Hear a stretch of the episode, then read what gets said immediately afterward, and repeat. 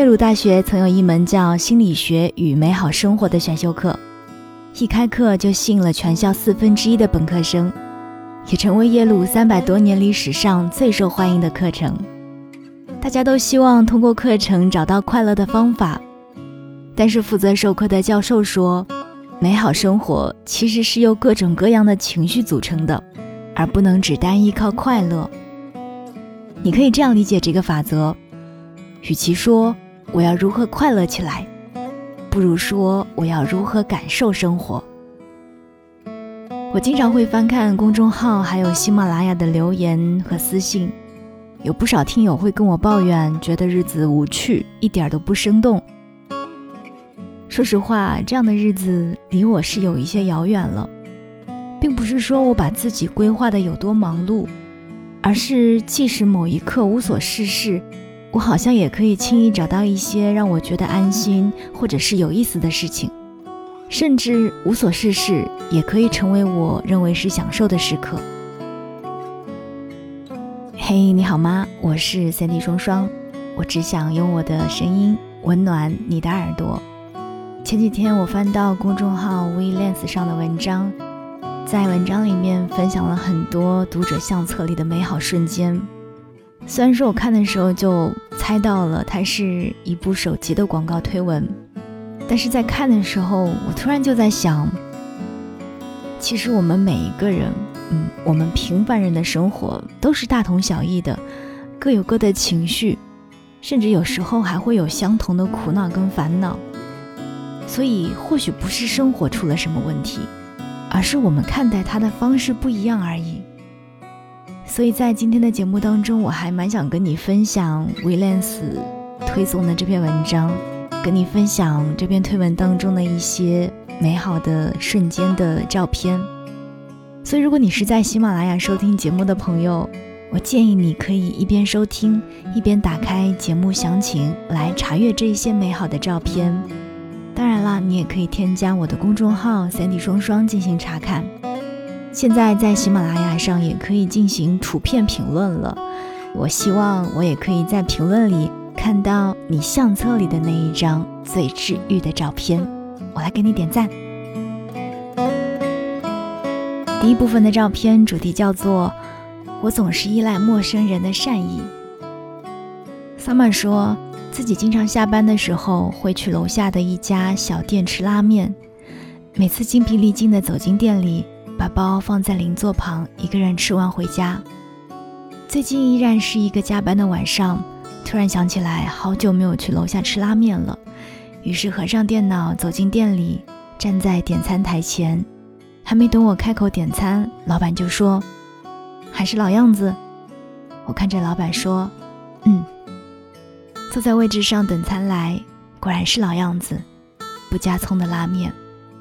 不过那天晚上。老板送了我一颗大福。陌生人的记得，真好。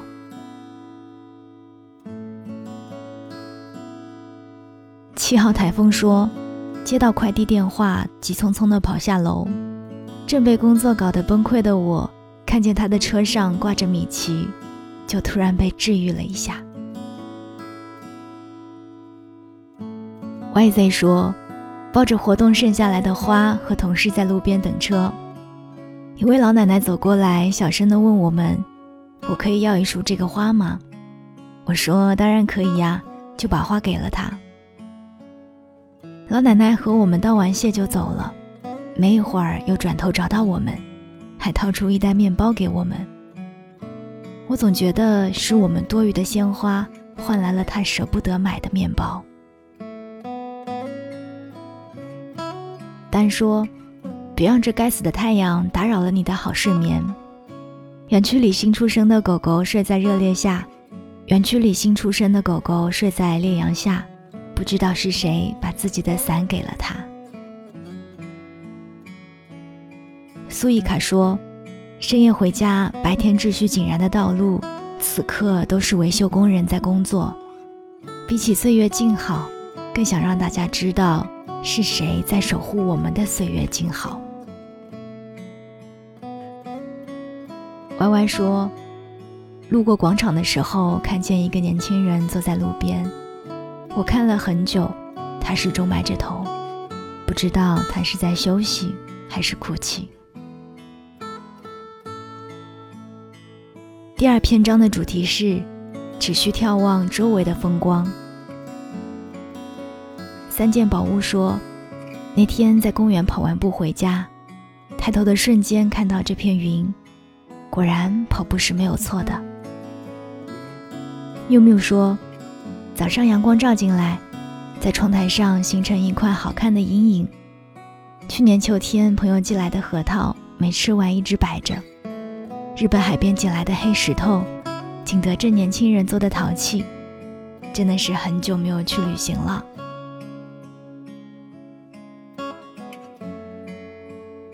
瑶瑶说，看见淮海路上娃娃头雪糕，整个人都清凉了很多。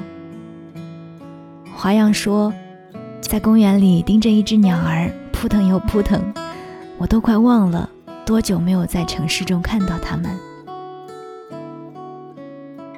橘子树说，最近都在忙项目加班，好在上周五结束了。开车回家的路上挂掉最后一个临时电话会，看见刚刚好亮起的路灯，终于这个周末可以把时间还给自己。雨华在苏格兰说：“从上海去香格里拉的飞机上望向窗外，不止一次为飞往陌生城市、开展未知的旅途而感到雀跃又忐忑。Miles to go till the day we meet again。”半个导演说：“偶然看见建筑工人在放一场小烟花。”第三个主题是他一直都在。波远说：“等红绿灯的时候，看到前面两辆车，尾号正好是我老公和我的生日。转头跟老公说：‘你看，这得多小概率才能遇见我俩的生日尾号？’他说：‘就是我遇见你的概率。’MVP 杨说：‘出门去还业主的小推车，跟猫咪说拜拜。’”一转头，原来早就蹲在推车，小眼神一直盯着我，想跟我一起出门。大树说，最近常常和爷爷奶奶一起散步。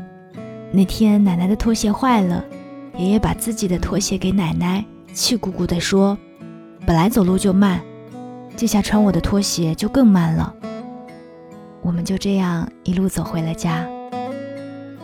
不要以为成年人生活当中只有得体、距离与规范的一面，那些可爱、暧昧情绪，往往都被大家藏在了手机相册里。刚进入职场的时候，我们总想把所有的情绪都隐藏起来，生怕被别人窥探到那丝丝遗留在身上的敏感与情绪化，也期待做一个云淡风轻的乘风破浪的姐姐。但后来慢慢发现自己身上的感性，让我们捕捉到值得收藏的生活片刻。看书看到非常喜欢的段落，仿佛跨越时空，有了一场深度对话。走在路上，偶尔还是会注意到路边发芽的小花儿，还有我们装修的第一个房子全过程。伦敦生活的编剧菲比在受访时说道：“我们写作是为了品尝生活二次。”那么拍照，大概就是为了品尝生活无数次吧。当每一次重新滑动整理、瞥见照片的时候，突然就让人重新回忆起那时刻的感受。那么你呢？此时此刻，打开你的手机相册，哪一张照片会是你停留时间最长的呢？而又是哪一张照片可以在瞬间治愈到你呢？我是 CD 双双。欢迎你在喜马拉雅的评论区跟我分享你相册里的那一张最治愈的照片。如果有故事，当然也更欢迎你跟我分享了。我们一起在相册里找一找最真实的自己吧。我们下期再见。どこにいるの？窓のそばにいるよ。何をしてるの？何にもしてないよ。そばにおいでよ。今行くから待って。話をしよう